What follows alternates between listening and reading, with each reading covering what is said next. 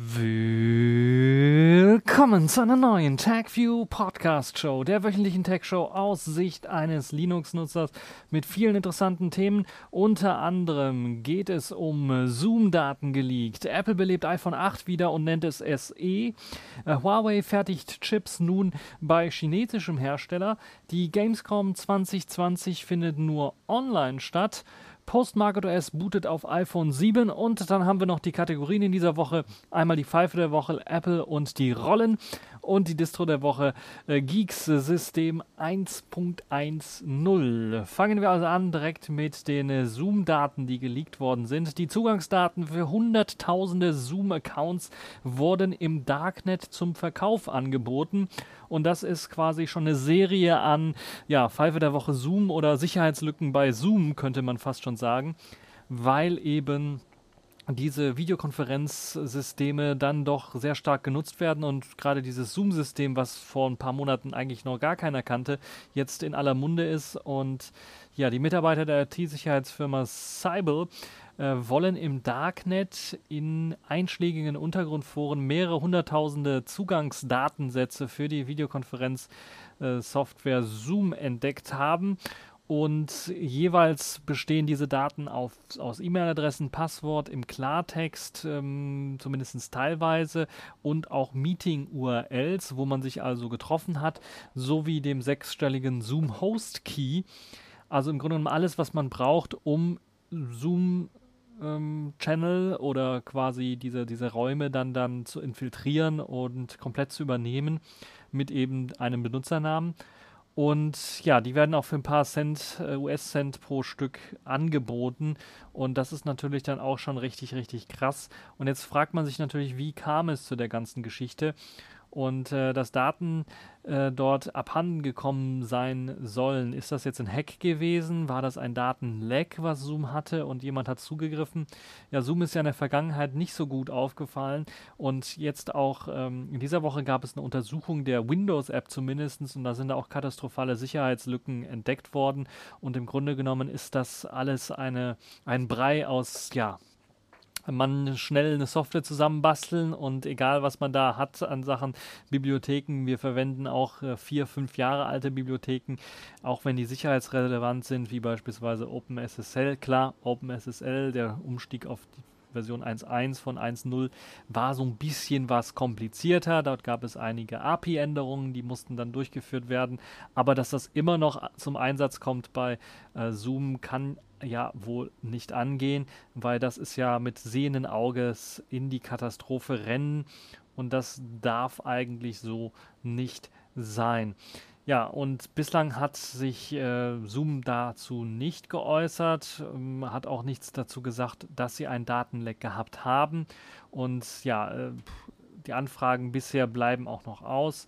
Ähm, Zumindest hat das Heise berichtet und hat dann jetzt am 15.04. ein Update rausgehauen, dass eben äh, Zoom äh, dann nochmal geguckt hat und was rausgehauen hat und eine Stellungnahme äh, veröffentlicht hat auf einer eigenen Webseite. Und äh, das hat dazu geführt, dass ähm, eben äh, das Ganze aus Stuffing, Credential Stuffing Angriffen stammen soll. Und das bedeutet im Grunde genommen, dass ähm, im Grunde genommen ist das kein äh, Datenleck in dem Sinne, sondern dass da Daten abgegriffen worden sind äh, über die Methoden, die man standardmäßig eben benutzt, also die Zugangsdatensätze für Zoom-Accounts, die entdeckt worden sind und ähm, dass indirekt Daten abgegriffen bzw. Accounts kompromittiert worden sind. Und das hat wohl mit ähm, automatisierten Durchprobieren von Login-Daten zu tun. Also es ist kein Einbruch in dem Sinne, sondern es ist einfach, dass man da unsichere Passwörter verwendet hat oder die Nutzer unsichere Passwörter verwendet haben und dass man halt eben diese Login-Daten ausprobiert hat, auch aus älteren Leaks ausprobiert hat und äh, dann äh, teilweise dort Zugriff erlangt hat. Und das soll halt eben der Grund für dieses äh, Problem sein. Also ich halte das Ganze nachvollziehbar in einer Art und Weise. Jetzt ist Zoom, glaube ich, also ist die Kacke wirklich am Dampfen, weil die werden halt so häufig benutzt, dass sie, ich glaube, so darauf reagieren werden, dass wir in Zukunft mit Sicherheit bei einer zweiten Pandemie oder sowas, wovon wir alle hoffentlich nicht ausgehen und auch nicht darauf, äh, darauf wetten werden, dass wir dann eine, eine Zoom-Software äh, leben, die dann den höchsten Sicherheitsstandards dann entsprechen wird. Hoffe ich doch zumindest, dass das äh, dann der Fall sein wird. Ansonsten, ähm, falls ihr jetzt das Problem habt und äh, in eurem Freundeskreis oder äh, im Arbeitskreis oder sowas Zoom einsetzt, überlegt doch einfach mal was anderes. Meet Jitsi, wenn ihr nicht gerade mit 40, 50 Teilnehmern da auf den Server drauf wollt, sondern unter 10 oder 10 Leute, 10, 15 Mann, dann geht das mit Meet Jitsi ohne Probleme, habe ich auch schon gemacht. Ja gut, mit 10 Mann nicht mehr, aber das ist halt möglich. Also das ist nicht so, dass das unmöglich ist. Und das ist halt deutlich sicherer und äh, wird auch schneller geupdatet, läuft auf dem aktuellsten Stand. Man muss da auch keine irgendwelche Software installieren. Zum Großteil kann, kann man das aus dem Webbrowser ähm, aus machen. Und äh, ja, also das ist das, was ich als Alternative empfehlen würde oder viele andere Alternativen, die sicherlich auch existieren. Da muss man sich einfach nur mal umschauen. Also es gibt einfache Suchbegriffe, die man eingeben kann, Videokonferenzsystem und dann sollte man vielleicht nicht auf Zoom klicken, wenn es als erstes einem angeboten wird, sondern auf was anderes klicken. Vielleicht auch nichts aus dem Hause Microsoft. Also Microsoft Teams ist auch so ein bisschen, hm, vielleicht nicht. Es gibt Nextcloud. Äh, ich weiß gar nicht, ob die da auch mehr Chat-Möglichkeiten haben, mit Sicherheit auch. Inwiefern das auch skalierbar ist, das kann ich euch nicht sagen. Aber falls ihr sowieso nur mit zwei oder drei Mann euch unterhaltet, geht das auch wunderbar. Also da gibt es so viele Dienste, die es einem erlauben, sowas zu machen. Da braucht man also nicht irgendwie Zoom zu installieren, nur weil das in aller Munde ist momentan. Es ist einfach eine unsichere Plattform aktuell. Machen wir mal weiter und beschäftigen uns was mit den Technik-News in äh, dieser Woche. Ist nämlich Apple tatsächlich mit einem iPhone SE 2 in Anführungszeichen herausgekommen. Sie nennen es einfach nur iPhone SE 2020 beziehungsweise 2020 in Klammern würde ich mal sagen. Es heißt einfach nur iPhone SE und ist quasi die zweite Generation äh, dieser SE-Variante. Die erste Generation erinnerte noch so ein bisschen an das iPhone 4, auch weil es glaube ich nur 4 Zoll hatte und diese neue Auflage vom iPhone SE erinnert an das iPhone 7, würde ich mal sagen. Es hat im Grunde genommen das gleiche Gehäuse bekommen. Klar, Apple möchte Kosten sparen, indem sie sagen, okay, wir haben hier schon ein iPhone 7 Design und wir haben Ersatzteile für das Design äh, in aller möglichen Läden ist das, äh, kann man sich das, äh, kann man sich diese Ersatzteile eventuell auch besorgen. Deshalb ist das kein großes Problem. Und genauso haben wir dann auch das gleiche Display 4,7 Zoll. Das ist deutlich größer als die, glaube ich, 4 Zoll, die das äh, iPhone SE 1 noch hatte. Oder waren es 3,5 Zoll? Ich bin mir auch nicht mehr sicher. Ich glaube, es waren 4 Zoll schon. Es ist auch mit einem Home-Button ausgestattet, wo auch gleichzeitig ein Fingerabdruckscanner mit integriert ist, also das klassische iPhone-Design, was man eben vom iPhone 7 her kennt oder vom iPhone 8 her kennt. Äh, und äh, iPhone 7 war ja mit dem Metallrückseite, iPhone 8 hatte dann die Glasrückseite und das ist jetzt hier in dem Fall ähm, iPhone 8 Design, weil es das, die Glasrückseite dann hat und auch ähm, ähm, mit eben dem 4,7 Zoll großen Display daherkommt, die in identischen Maßen zum iPhone 8 daherkommt, 148 Gramm schwer sein soll. Touch ID, so heißt ja der Fingerabdruckscanner bei Apple, ist mit an Bord. Der Bildschirm hat äh, keine, äh, hat so gerade ein bisschen was größer als 720p Auflösung. Also ich glaube, die Retina-Display hat das Apple irgendwie genannt, 326 ppi. Äh, True Tone Technologie ist mit dabei, HDR10 und Dolby Vision soll unterstützt werden. Und im Inneren des iPhone SE arbeitet freundlicherweise oder glücklicherweise würde ich mal fast schon sagen, der gleiche Chip drin wie im iPhone 11, also Apples eigener A13 Bionic Chip, also der aktuellste Chip. Und das könnte natürlich für den einen oder anderen Apple-Jünger ziemlich interessant sein. Ein A13 Bionic Chip in einem Gerät, das so günstig daherkommt wie eben das einzig andere iPhone SE, was damals auf den Markt ebenfalls so günstig herausgekommen ist.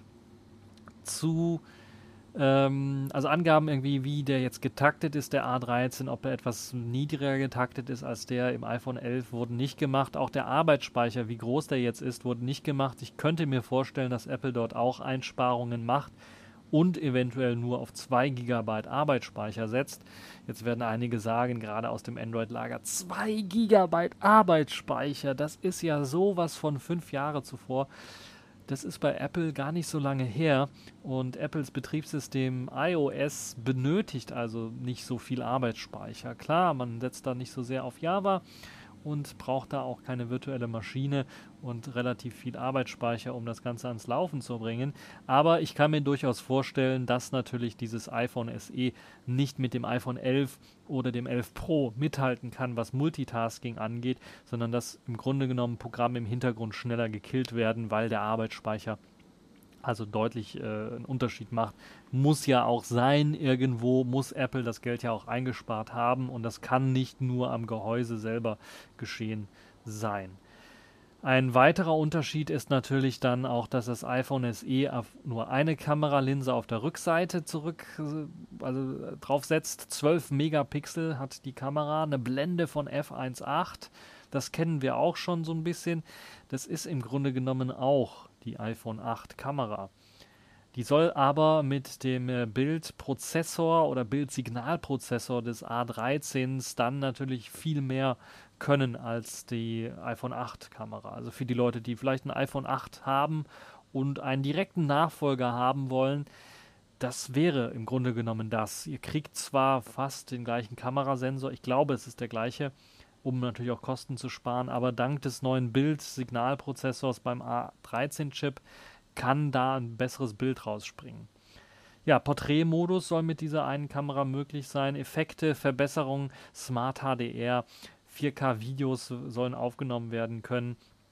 Äh, das ist alles mit dabei. Außerdem ist das iPhone ähm, ich habe fast schon gesagt iPhone 8. Es ist das iPhone SE auch Spritzwasser- und Staubgeschützt nach IP67-Zertifizierung und es soll ab 480 Euro um den Dreh herum herauskommen in äh, Deutschland in einigen äh, Tagen. Eigentlich müsste das jetzt diese Anfang dieser Woche schon sein und kommt dann auch mit Wi-Fi 6 daher, also 802.11ax Support, auch sehr schön. Gigabit LTE soll mit an Bord sein und äh, dann äh, auch in drei Farben erhältlich sein, schwarz, weiß und rot. Und äh, in Deutschland gibt es dann diese 64 GB Version. Ab 64 GB internem Speicher beginnt das Ganze für 480 Euro. Ansonsten könnt ihr euch natürlich denken, für einen Aufpreis von 50 Euro gibt es dann 128 GB interner Speicher. Und wenn ihr 256 GB internen Speicher haben wollt, kostet das Ganze 650 Euro.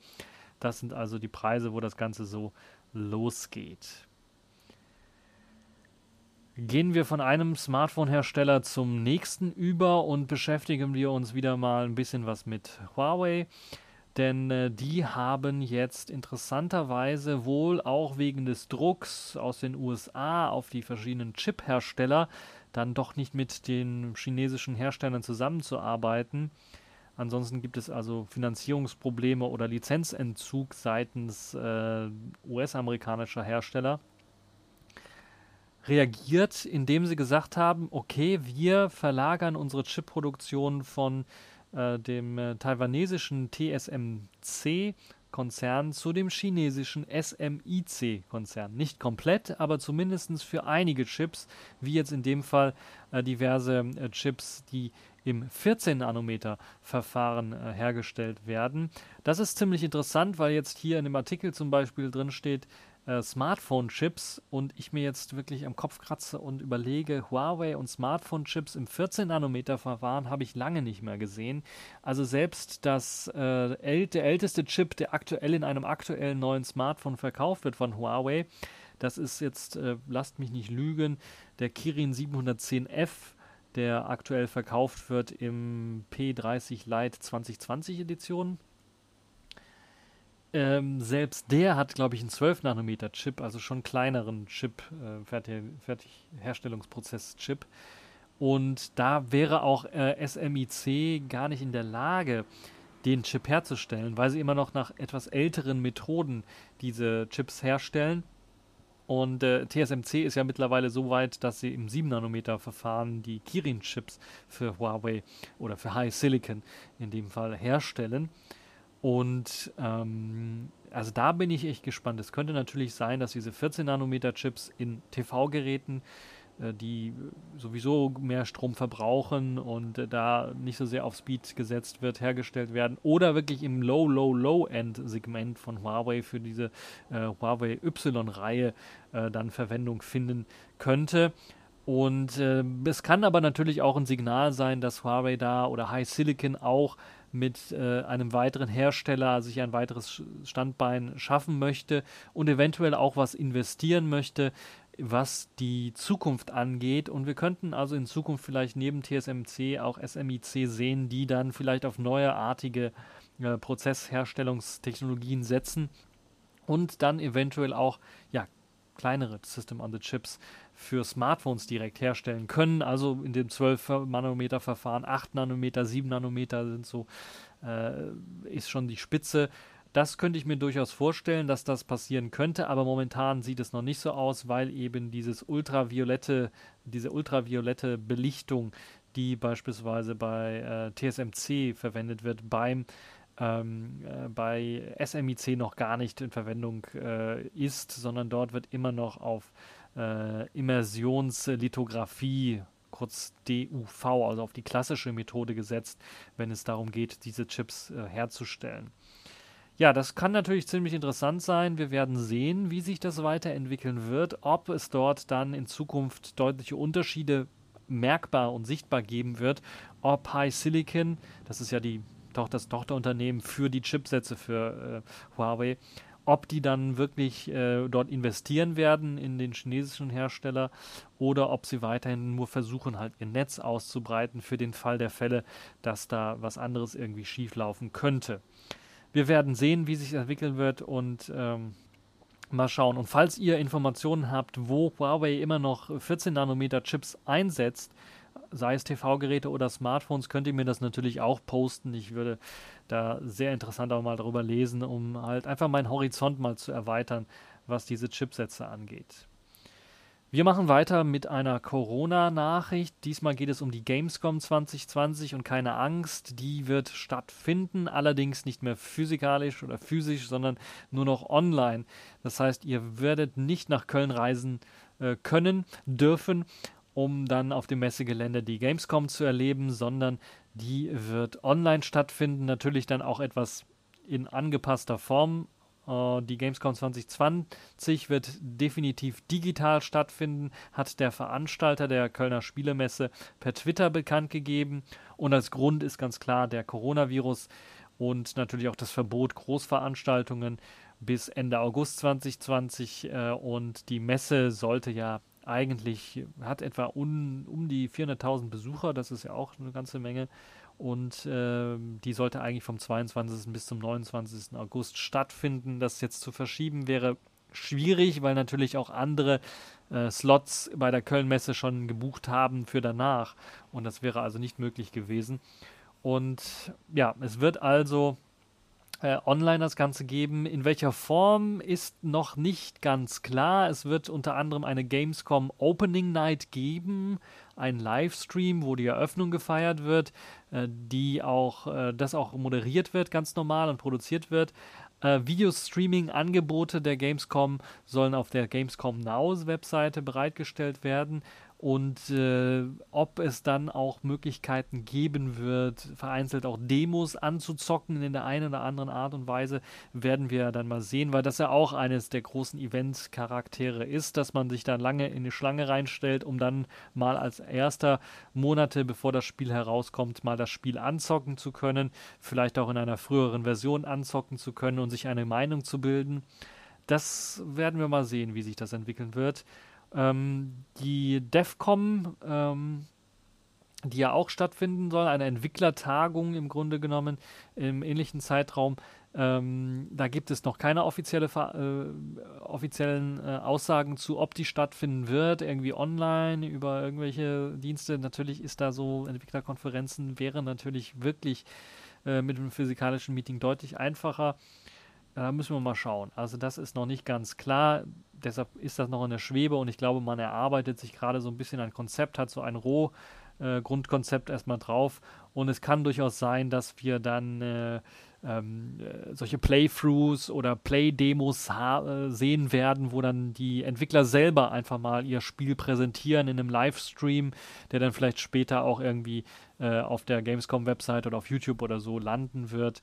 Äh, das wird wohl wahrscheinlicher sein. Selbst äh, Demos anzocken, anspielen können, halte ich für unwahrscheinlich. Das war ja sowieso immer etwas sehr Exklusives, weil man ja im Grunde genommen nicht äh, im Grunde genommen nicht auf die Idee gekommen ist, äh, zu sagen, okay, wir, wir veröffentlichen nach der Gamescom die Demo, die dort die Leute gespielt haben, die in der Schlange gestanden haben, die veröffentlichen wir dann äh, nicht nach der Gamescom irgendwie direkt. Da kann man also nicht die, das Ganze anzocken. Deshalb vermute ich sehr stark, das wird jetzt auch in diesem Jahr nicht passieren, weil die Entwickler einfach weiterentwickeln wollen und natürlich ihre halbfertigen äh, Spiele-Demos im Grunde genommen nicht raushauen wollen. Wir werden also sehen, wie sich das entwickeln wird. Andere Großveranstaltungen wurden ja komplett abgesagt und da freut es mich, dass das Ganze jetzt online stattfinden soll.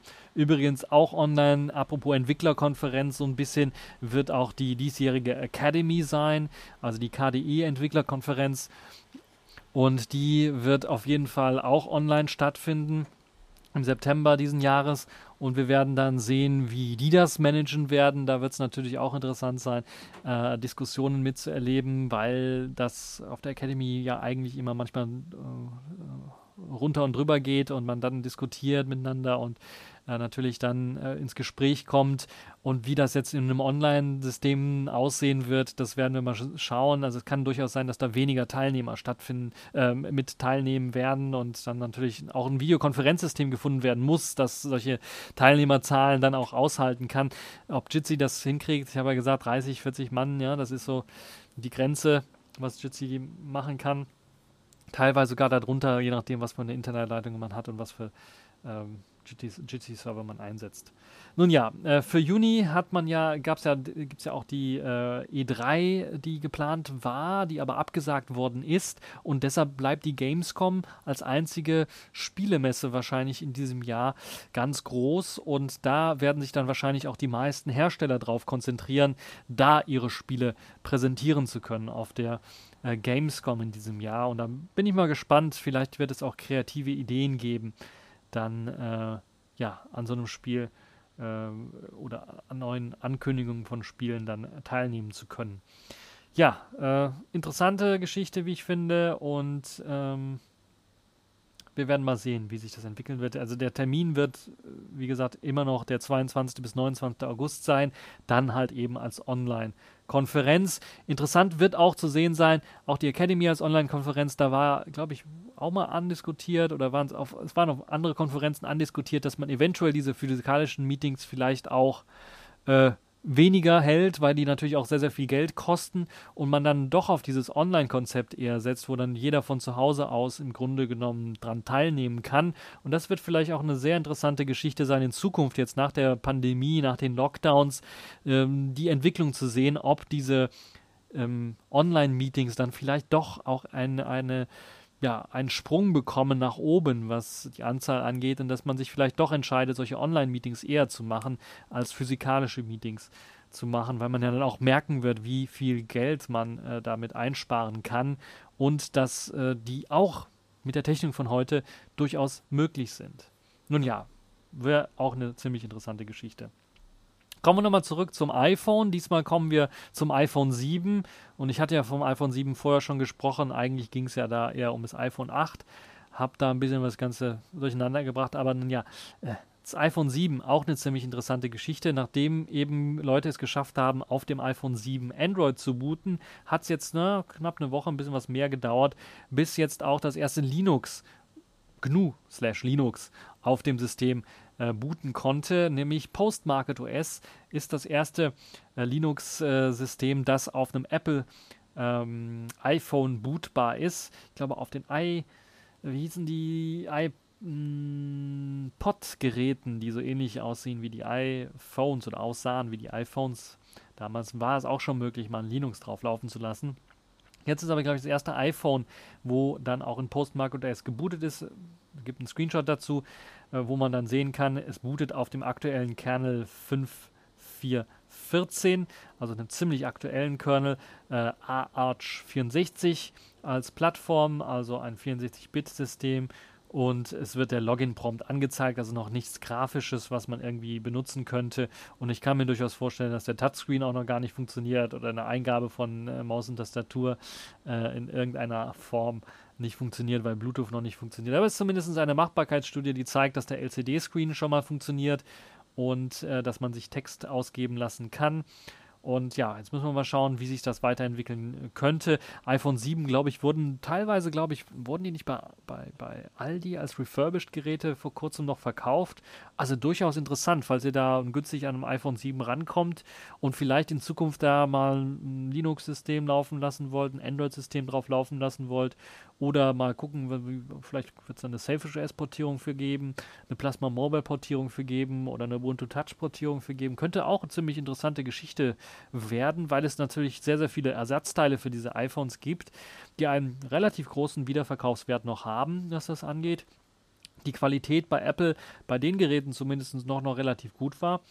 Ähm, könnte eine ziemlich interessante Geschichte sein für den einen oder anderen, der vor allen Dingen dieses Low-Level-Hacking machen möchte und sein System da irgendwie ein ziemlich uniques System haben möchte, also ziemlich einzigartiges System entwickeln möchte. Äh, der kann auf jeden Fall damit mitmachen. Und ja, äh, projectinsanity.org hat da das äh, Ganze gepostet und da könnt ihr euch das Ganze auch nochmal anschauen auf Twitter, auf Mastodon. Und äh, ich glaube, ich gibt sogar äh, Tuxphones äh, auf äh, Reddit, gibt es ein Subreddit, da könnt ihr das Ganze anschauen. Tuxphones hat davon, glaube ich, als allererstes berichtet. Also eine ziemlich interessante Geschichte, dass man jetzt auch Linux auf dem iPhone 7 laufen lassen kann. Ja, jetzt kommen wir, nachdem wir so die News ein bisschen rumge, äh, ja, quasi rum haben, kommen wir zu den Kategorien in dieser Woche. Und dort gibt es äh, wieder die Kategorie Pfeife dieser Woche. Und ich hatte so viel Apple im Programm, deshalb ist die Kategorie äh, Pfeife der Woche natürlich auch wieder mit Apple bestückt, denn Apple verkauft Rollen. Äh, nein, keine Klopapierrollen, so weit sind sie noch nicht, sondern Rollen für das Mac Pro. Ihr kennt den Mac Pro Rechner, das ist ja, Apple hat so einen Desktop-Rechner, das ist der Rechner, der mit einer Käsereibe verglichen worden ist, weil der von vorne genauso aussieht, mit Lüftungsschlitze, die eben vorne und hinten genauso aussehen wie eben eine Käsereibe. Und dieser Desktop-Prozessor ist ziemlich, ziemlich teuer. Äh, Apple verlangt da wirklich richtig viel Geld und hat dann optional auch die Möglichkeit, für Leute gegeben, die eben, äh, das System hat halt eben Standfüße, hat aber keine Rollen drunter, hat eben auch die Möglichkeit gegeben, für Leute Rollen zu verkaufen. Also, falls ihr so ein Mac Pro kaufen wollt und äh, kein Problem habt, ja, einen Preis zu zahlen, sagen wir mal so, äh, die Basisversion dieser Apple Workstation liegt bei 6500 Euro und eine Vollausstattung ähm, liegt bei rund äh, 66.250 Euro. Also wer da keine Skrupel hat und genug Kohle hat, der kann sich so einen Apple-Rechner kaufen. Und dementsprechend kann man sich auch vorstellen, deshalb auch die Pfeife der Woche, dass natürlich für so einen Rechner, der schon so teuer ist, natürlich auch die Rollen ultra teuer sein müssten. Das heißt, äh, im Grunde genommen, das, was ich so ausgeben würde für ein Notebook, ist das, was ihr bei Apple bekommt für das Mac Pro als Rollen. Das heißt, in dem Fall äh, tatsächlich, dass die Rollen, äh, lasst mich nicht lügen, wo steht der Preis nochmal? 850 Euro kosten die. 850 Euro für vier Paar Rollen. Und ihr kriegt die Rollen auch einzeln, also diese Standfußrollen für den Mac Pro auch einzeln. Da kostet der Preis 350 Euro. Das heißt, ihr merkt so ein bisschen, oh, cool, hm, spare ich ja Geld. ah, unglaublich. 850 Euro, da kriegt man einen Rechner für, einen ziemlich guten Rechner dafür. Und Apple verkauft darf, euch dafür vier Rollen. Und wer äh, Marcus Brownlees Video auf YouTube gesehen hat, wird gemerkt haben, der hat die Rollen zum Testen bekommen. Er hat die sich nicht selber gekauft. Also so blöd ist er, glaube ich, auch nicht. Äh, zum Testen bekommen. Er wird gemerkt haben, das ist nicht, wenn ihr wenn ihr so das im Büro stehen habt, ist das vielleicht nicht ganz so die beste Version, diese Rollen zu haben. Also sie haben, außer dass die gut aussehen, haben die einem keine, keine große Funktionalität. Man kann den Rechner rum hin und her schieben, aber es gibt keine Möglichkeit, den stationär irgendwie ja, die sind so empfindlich, die Rollen. Das Kugellager ist so äh, weich, dass die von alleine wegrollen. Und es gibt keinen, natürlich keinen Stopper für die Rollen, die, den Apple da eingebaut hat. Das heißt, in seinem Video sieht man, wie der Mac Pro wegrollt. Und dafür 850 Euro, also da fällt einem auch nichts für ein. Kann natürlich durchaus sein, dass Apple auf die Idee kommt, ah, okay, hm, für einen 200er mehr kriegt ihr auch noch Stopper dazu. 200 pro Stück, natürlich. Also ich weiß nicht, was sich Apple bei der Geschichte gedacht hat, dass es halt sowas, so, also die wollen wirklich jetzt sogar simple Rollen für einen Rechner zum Luxusobjekt machen. Also da fällt einem auch nicht viel zu ein. Kann, kann ich wirklich nicht mehr so sagen. Natürlich, der Rechner selber ist ja schon extraorbitant teuer, aber dann die Rollen dafür, also so Pippels-Rollen, okay, die sehen ein bisschen was, also die sehen schon geil aus, das kann man durchaus sagen. Aber die haben keine Möglichkeit, es sind Rollen. Sie haben keine Möglichkeit, einen Stopper da einzusetzen. 850 Euro. Leute. Also damit glaube ich wohl zu Recht die Pfeife der Woche, diesmal in dieser Woche Apple. Das ist einfach wirklich äh, übertriebenst teuer.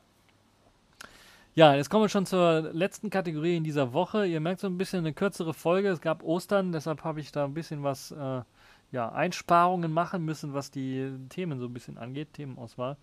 Es gibt ein neues GNU Geeks System. Es nennt sich Geeks, wird aber G-U-I-X geschrieben. Äh, das ist eigentlich ein Paketmanager, der so ein bisschen ja, ein funktionaler Paketmanager ist. Wir sagen ja funktional, die funktionieren doch. Nee, funktional wie eine funktionale Programmiersprache. Äh, das heißt, man hat da die Möglichkeiten, äh, dem, ähnlich wie bei Nix, äh, dem Paketmanager von Nix OS, dann ähm, eine Konfigurationsdatei zu geben, welche Pakete man installiert haben möchte. Und das Coole ist, die bieten auch ein eigenes System ein, an, das nennt sich einfach auch Geeks, aber Geeks System, in dem Fall würde ich es einfach mal nennen, das eben einem dann auch erlaubt, beispielsweise diese Konfigurationsdatei zu nehmen, auf einen anderen Rechner zu spielen und dann kann ich einfach sagen, Geeks install oder Geeks übernehmen die Konfigurationsdatei und dann wird die ganze Konfiguration quasi äh, geklont und installiert. Also ein sehr interessantes System, wie ich finde. Und ähm, es gibt ein Video dazu, wie man das Ganze auch installiert. Es gibt einige Videos, wie man das Ganze benutzt, vor allen Dingen auch den Geeks Paketmanager, wie man den benutzt. Ich werde das Ganze mal antesten für euch und werde dann auch jetzt im Laufe der Wochen kommen, ja, im Laufe der Woche werde ich da mal einfach ein Video raushauen, wo ich das äh, GNU Geeks System äh, installiere und dann auch mal zeige, äh, ja, wie das Ganze, was da für Programme existieren, ob man da auch seinen KDE Plasma Desktop sich installieren kann und äh, wie das mit dem Paketmanager aussieht und wie man den installiert und wie man den konfiguriert. Es könnte eine interessante Geschichte sein als Alternative zu NixOS. Äh, da werden einige sicherlich auch schon schmerzliche Erfahrungen teilweise gemacht haben oder wenn es einmal läuft, dann auch sagen, oh, da fühle ich mich richtig zu Hause. Und wenn wir mal schauen, wie eben dieses jetzt GNU-Approved System, also GNU Geeks ist auf jeden Fall auch ein GNU-Approved System, wie das denn sich so handhabt und wie das denn so funktioniert. In der virtuellen Maschine natürlich erst einmal nur, aber trotzdem eine ziemlich interessante Geschichte. Kommen wir noch zur äh, GNU Geeks Version 1.1.0. Das ist die aktuellste Version, die rausgekommen ist. Die gibt es eben auch als ähm, ISO, kann man sich das Ganze runterladen, auch installieren, als virtuelle Maschine ebenfalls. Oder man kann sich das von der Quelle aus äh, bauen oder es gibt natürlich auch Binaries, die man sich herunterladen kann für USB-Stick und so weiter und so fort. Und aktuelle Geeks-Benutzer können einfach mit Geeks Pull ein Update fahren auf die aktuellste Version. Es, ähm, in dieser Version gibt es einige Änderungen, die hinzugekommen sind. 201 Leute haben an dieser Änderung gearbeitet, 14.000 Änderungen etwa. Zum anderen ist das neue Geeks Deploy hinzugekommen. Das erlaubt einen eben äh, verschiedene Maschinen äh, auszurollen mit eben äh, einer Geeks-Konfiguration und das über SSH zum Beispiel oder äh, auch an virtuelle private Server. Das ist ja auch ziemlich interessant als Serversystem, eventuell eine Konfiguration von einem Server zum anderen äh, umziehen zu können. Ich stehe jetzt auch vor diesem Problem beispielsweise. Man muss die Konfigurationsdateien kopieren und ah, das ist alles nicht immer so schön und einfach. Wenn ihr einen einfachen Server vorkonfiguriert habt oder euch selber konfiguriert habt, dann ist das ein bisschen was einfacher. Aber wenn es komplexer ist, dann äh, könnte so eine Funktion sicherlich ziemlich interessant sein, wo ich dann immer eine Kopie irgendwo lokal auf dem Rechner habe und dann auf meine VPS äh, drauf installieren könnte. Ja, ähm, es äh, gibt äh, Geekspull News, wenn ihr euch also nur Neuigkeiten anzeigen lassen wollt äh, könnt ihr euch das anzeigen äh, und also auch eine schöne Sache, wo dann die Änderungen so ein bisschen angezeigt werden. Äh, das Geek System Describe ist hinzugekommen ein, als neuen, neues Kommando, das einem die äh, Commits äh, in den verschiedenen Channels, äh, auch für das Deployen und so weiter und so fort anzeigt und auch Links zum Betriebssystem selber und der Konfigurationsdatei bietet. Und das ist also auch ein ziemlich interessantes eine ziemlich interessante Geschichte. Es gibt also zahlreiche äh, Neuerungen, die hinzugekommen sind zum Geeks Paketmanager selber. Und was die Distro-Seite angeht, selber gibt es eben noch ein neues äh, Binary Seeds, ähm, das äh, einen Bootstrap erzeugt äh, und äh, äh, das Ganze ein bisschen was kleiner macht als vorher schon. Auch die Bugs, die gefunden worden sind in Version 1.0, wurden ausgemerzt und 3514 Pakete wurden neu hinzugefügt. Und äh, natürlich auch mehr als 13.000 Pakete existieren aktuell und ähm, mehr als 3.000 Pakete wurden abgegradet. Die Distribution kommt mit einem äh, mit der libc 229er Version, GCC 9.3, GNOME äh, 3.32, äh, Mate oder Mate 1.24, XFCE 4.14 äh, der GNU Linux Libre Kernel 5.4.28 sowie LibreOffice 6.4.2.2 und so weiter und so fort. Äh, ihr seht, KDE Plasma fehlt so ein bisschen. Deshalb habe ich mir gedacht, ich werde das Ganze wirklich mal antesten und gucken, ob KDE Plasma dabei ist. Kann da durchaus sein, dass sie sagen, ah, Qt, äh, Qt 5 vielleicht gerade so, aber Plasma, nee, haben wir nicht kompiliert für. Hm, könnte eine interessante Sache sein, das mal sich anzuschauen. Vielleicht auch einen anderen Desktop auszuprobieren. Naja, ähm, es gibt neue Services, die installiert werden. Unter anderem NFS-Server ist mit hinzugekommen, NF-Tables, Firewall ist mit dabei und äh, High-Level äh, wie Patchwork sind auch wieder mit dabei. Äh, dann äh, wurden Bildsysteme für Node, Julia und Qt hinzugefügt. Also, da haben wir auch Qt. Das heißt, im Grunde genommen, da wird wahrscheinlich werden nur GTK-Anwendungen zu finden sein. Naja, wir werden es mal schauen, äh, wenn ich es ausprobieren werde. Mm. Also, das ist das genug äh, Geeks-System. Es lohnt sich auf jeden Fall mal reinzuschauen. Es ist eine interessante Geschichte, wie ich finde. Genauso wie bei NixOS, was ähnlich aufgebaut ist, wo ich würde sogar behaupten, NixOS vielleicht ein bisschen was weiter ist und vom Konzept her und GNU Geeks versucht das so ein bisschen nachzumachen, aber vielleicht einen eigenen Flair zu geben und auch natürlich das GNU-Projekt hat da sehr, sehr viel Einfluss drauf. Aber das könnte ein interessanter Paketmanager sein, gerade mit der Möglichkeit eben auch äh, Änderungen zurückrollen zu können. Ist das sicherlich eine interessante, auch ohne dass man ein spezielles Dateisystem haben muss, ist das sicher eine interessante Geschichte, ein interessanter Paketmanager, den man sich übrigens auch auf das normale System installieren kann, wenn man das möchte. Aber hier habe ich es erstmal als Distro vorgestellt, also Distro der Woche, diesmal das äh, GNU Geeks äh, System in der Version 1.1.0, gleiche Versionsnummer wie der Paketmanager selber. So, das war es jetzt auch schon für diese TechView Podcast Show. Ich hoffe, es hat euch gefallen. Ihr habt Spaß äh, dabei daran und äh, bleibt gesund, bleibt heiter trotz des Lockdowns und ähm, äh, Kommentare könnt ihr natürlich auch hinterlassen. Äh, E-Mails schreiben und äh, den ganzen Knadderadatsch. Das war's äh, für diese TechView Podcast Show und bis zur nächsten Show.